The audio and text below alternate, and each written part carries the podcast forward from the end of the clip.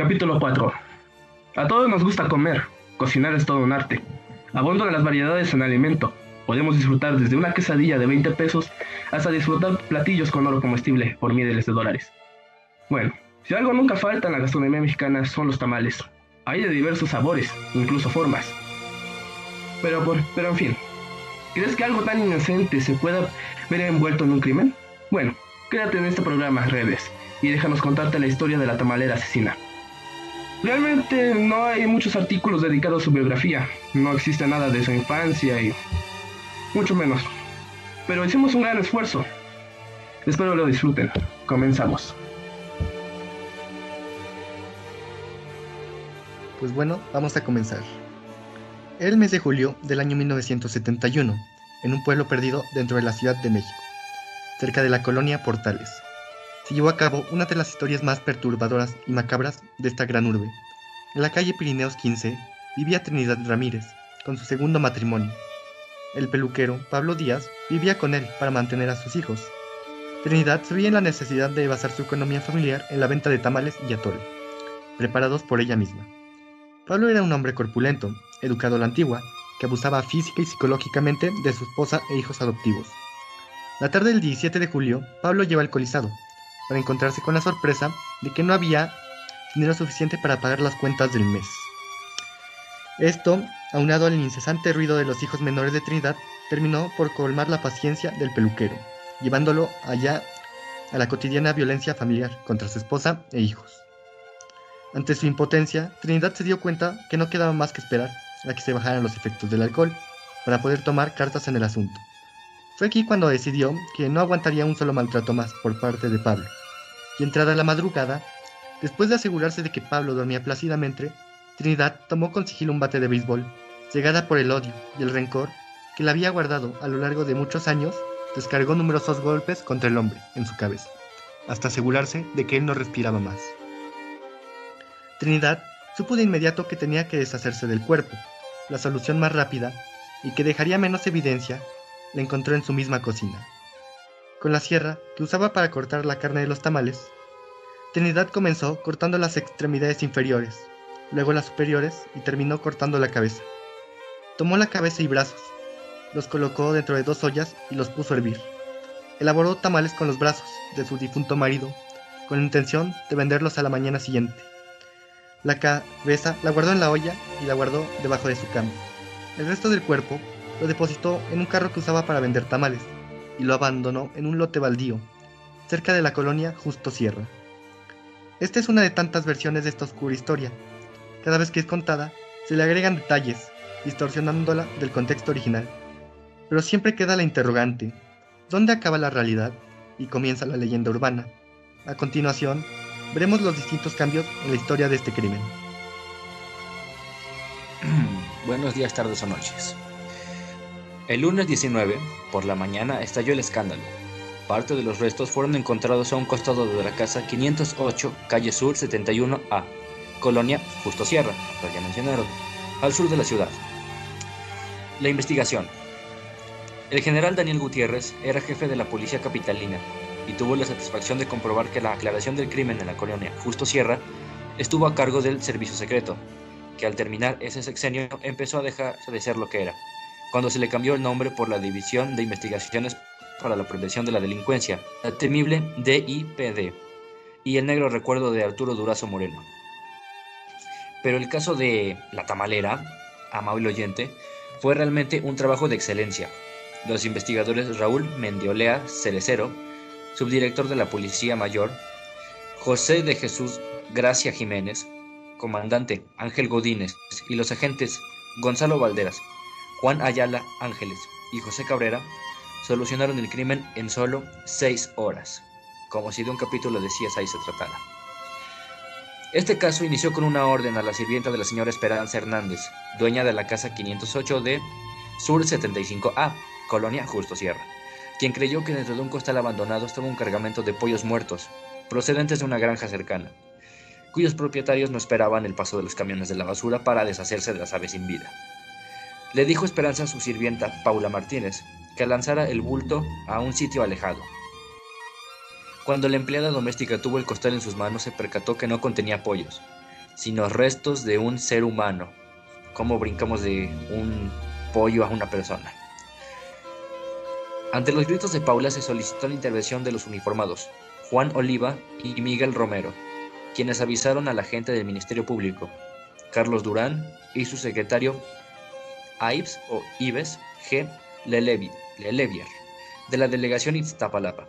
Los peritos del servicio secreto trabajaron duramente y lograron identificar las huellas dactilares de los restos como las de Pablo Díaz Ramírez, de 53 años de edad, de oficio peluquero, y quien se cambiaba el nombre para eludir las frecuentes investigaciones de que era objeto por sus antecedentes de ladrón. Se supo que vivía en Pirineos 15 bis, Colonia Portales, y cuando los agentes se presentaron en el domicilio encontraron a tres niños. No estaba Pedro Martínez Ramírez, el hermano de 17 años de edad que con frecuencia se quedaba a cuidarlos, ni otra hermana mayor, María Elena, que estaba casada y vivía aparte. Se detuvo entonces para la investigación. El esposo de esta, Mario Reséndiz Pacheco, y se supo que Pedro Martínez Ramírez había enfrentado a su padrastro en varias ocasiones ante los abusos que realizaba contra los pequeños, sin que protestara la madre. A pesar de esto, el peluquero con frecuencia corría a la señora e hijos porque le molestaban los juegos de niños.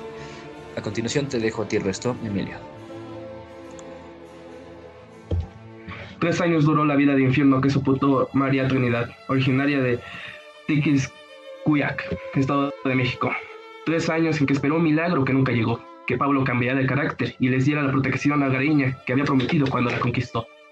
La vendedora de tamales llevaba una rutina que pocas veces, veces alteraba, comprar la masa, cocer la carne, preparar las salsas y el dulce, adquirir manteca de cerdo, envolver los tamales y luego el traslado de la panificadora, en un carrito de madera con ruedas de resistente bulé. 200 tamales vendía, no eran poquitos, ¿eh? Pues 200 tamales vendía. Más, de, más de lo que jamás venderemos. Exactamente. María Trinidad diariamente vendía estos. Los domingos le iba mejor en la venta y casi todo el dinero iba para aquellos bolsillos de Pablo, quien administraba los ingresos. Por cierto que solamente soltaba unos centavos para la subsistencia de la familia y no se perdía las funciones de box o lucha libre en la arena Coliseo. Bueno, esto creo que ya es algo evidente, viendo que era un maltrataba a su familia básicamente, ¿no? Aparte ya era evidente. Vivían en pobreza no extrema, pero sí marginal. Bueno, vivían en pobreza, pero porque el dinero estaba mal manejado. O sea, mira dónde lo iba a tirar directamente. En apuestas o lo iba a ver en partidos de box y todo eso. Pero bueno. Bueno, sigue. Mm, bueno, perdón. Se afirma que, que le sobraban billetes para apostar y cuando ganaba rebosaba de satisfacción y regalaba algunas monedas a los niños, lo que mantenía viva la esperanza de María Trinidad. Chale, algún día seré feliz con Pablo y mis hijos, ella decía. La cosa que no pudo ser. La policía encontró bajo su cama el bote con la cabeza.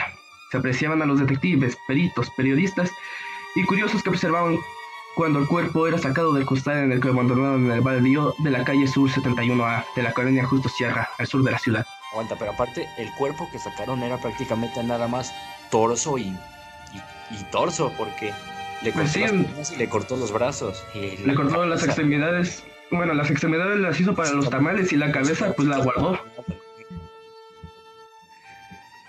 Ay, Pero algo macabro si está haciendo esto, pero la de cierta verdad creo que sí se lo merecía. Pero bueno, Mayor Resendiz Pacheco, yerno de la autoviuda, quien fue detenido por investigación, negó haber participado en el crimen. El martes 20 de julio del 71, el médico legista Enrique Márquez comentó en el Servicio Médico Forense del Distrito Federal que la cabeza del peluquero inafortunado parecía macerada, ablandada. ¿Cómo iba a estarlo? Con cuatro, con cuatro batazos perdón, y aplicación abundante de agua fría. Cuando Gonzalo Valderas Casteloso la pregunta directamente por qué lo había matado a su marido, María Trinidad dejó escapar algunas lágrimas de arrepentimiento y confesó que todo tuvo su origen en un rencor imposible ya de contener. Y vaya que es entendible, pues.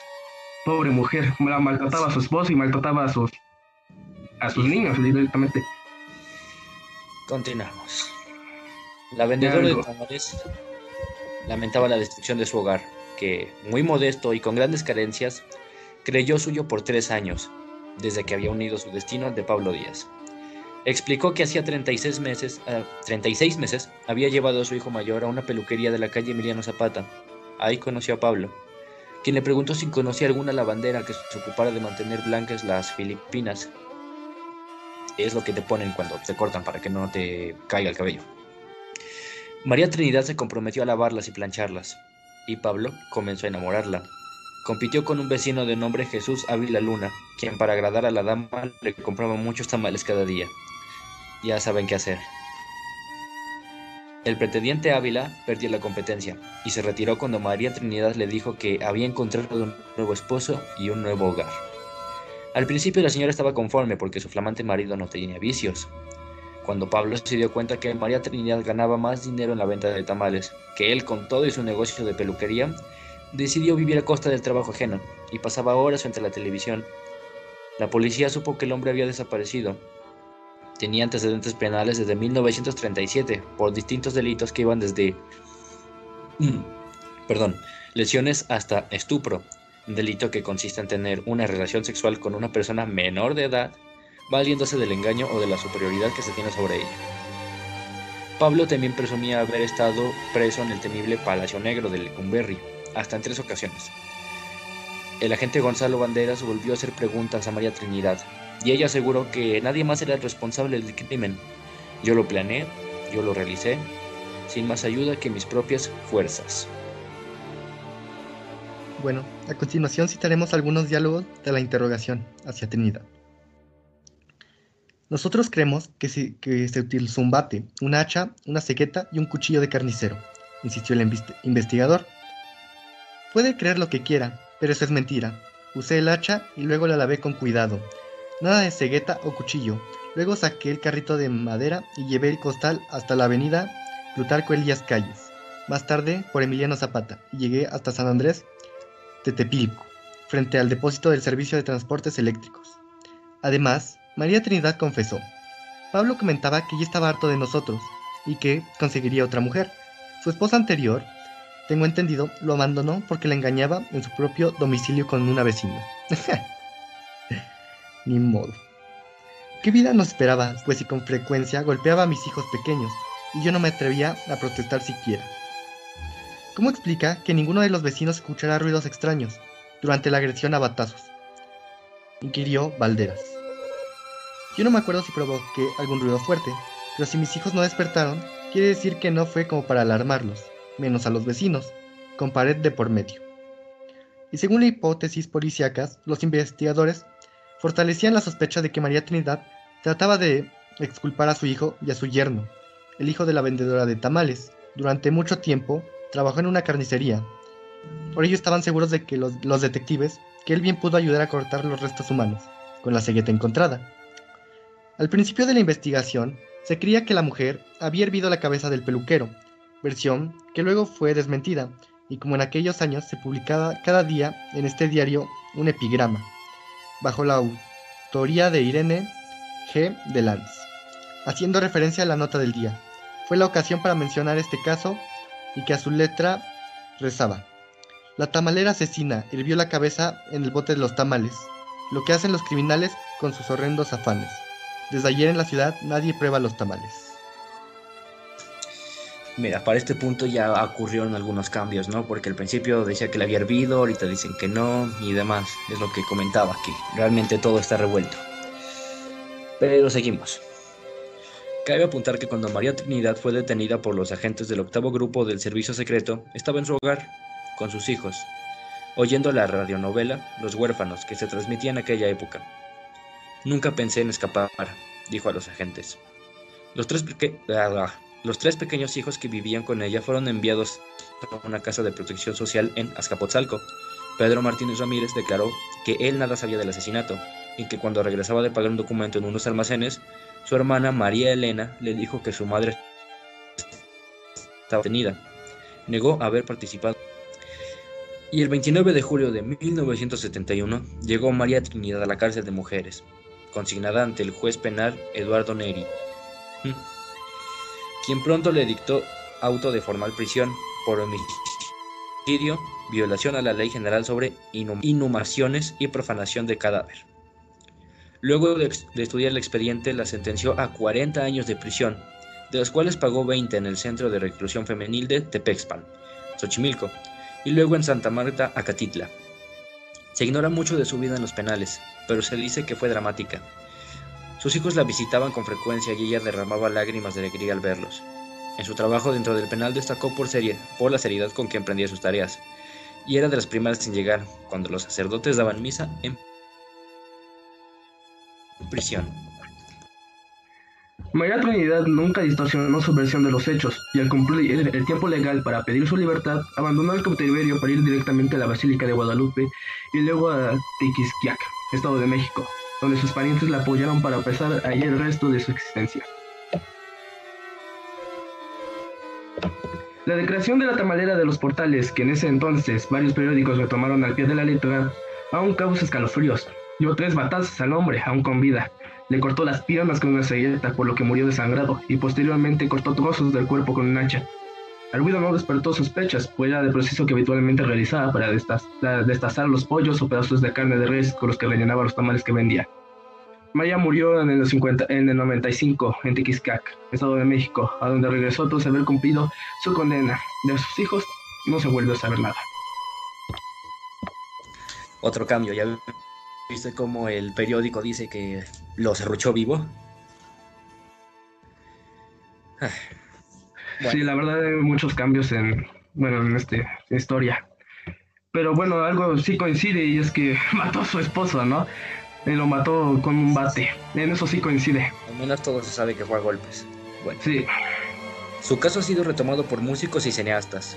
En 1993, el grupo de ska conocido como Las Víctimas del Doctor Cerebro lanzó el tema La Tamalera, en el que se refiere al caso de María. Ella vendía a su marido hecho pedazos, por portarse mal y no darle para el gasto. La tamalera y yo los de dulce sin preocupación. La tamalera y yo comían los de dulce sin preocupación cuando pasó algo que me causó horror. Me comía yo la mano de un pobre señor y nos fuimos asustados a la delegación, señalaba la canción en una de sus estrofas. Un año después, es decir, en el 94, el director Juan López Moctezuma filmó la película El alimento del miedo, basada en la historia. En 2008, un capítulo de la serie Televisa, Mujeres Asesinas, se inspiró también en La tamalera de los portales.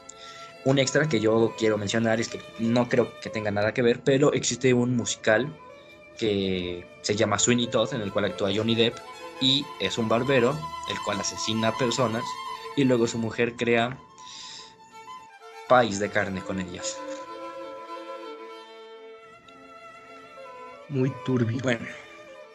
Algo macabra esta historia, la verdad. Este es el final de la historia. ¿Ustedes qué opinan? A ver, pues algo, ya como lo dije, es muy macabra la historia, pero se entiende la razón del por qué lo hizo la señora, ¿no? Maltrataba a sus hijos, incluso la maltrataba a ella, y pues ella se hartó básicamente, y la única opción viable que vio fue asesinar a su esposo. Algo que, bueno, varios lo pueden ver bien, varios lo pueden ver mal, ¿no? Pero eso ya es opinión de cada uno. Así bien está prohibida la justicia por mano propia y no sé si también se no sé si en México es legal la pena de muerte, pero ah, creo que algunos coinciden, algunos no. No tengo, no estoy muy seguro que sea legal, la verdad. Algo, que le concedes, imagínate tener la fuerza para poder matar a golpes, aunque sea un bate. ¿Cuántas veces y con qué potencia tienes que darlo?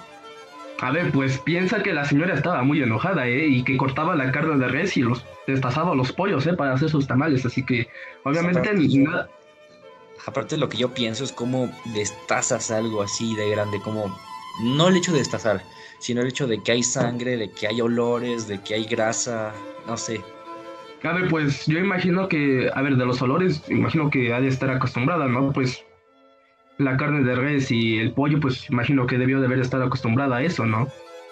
Obviamente el hecho de saber que es un humano el que estás cortando, pues sí debió de haberla asustado mínimo, pero es algo curioso, pero bueno. ¿Algo que quieran decir? ¿Algo más? Pues por mi parte es todo. Por mi parte igual. Sí, la verdad, pues, está raro, aunque se entiende porque no sabemos todo. Eh, lo que pasaba por la mente de la señora, lo que le llevó a esa conducta, aunque a lo mejor a alguien normal le parece súper brutal, pues para la señora fue algo de lo más normal. Entonces, pues no creo que le haya costado tanto trabajo, teniendo presión encima. No. Pues creo que realmente lo que sufrió fue el castigo, o sea, el hecho de que la separaran de su familia y demás, no como tal el haberlo hecho. Pues de hecho sí. Pero bueno, ya saben, si llegaron hasta aquí, muchas gracias. Eh, un like no viene nada mal, nada más es un clic. Suscríbanse, denle a la campana para que le les avisen, seguirnos en redes sociales, al menos yo en Instagram siempre estoy ahí avisando cuando hay capítulo y demás. Creo que con esto nos podemos despedir. Usen cubrebocas, los queremos mucho. Bye. Adiós. Bye.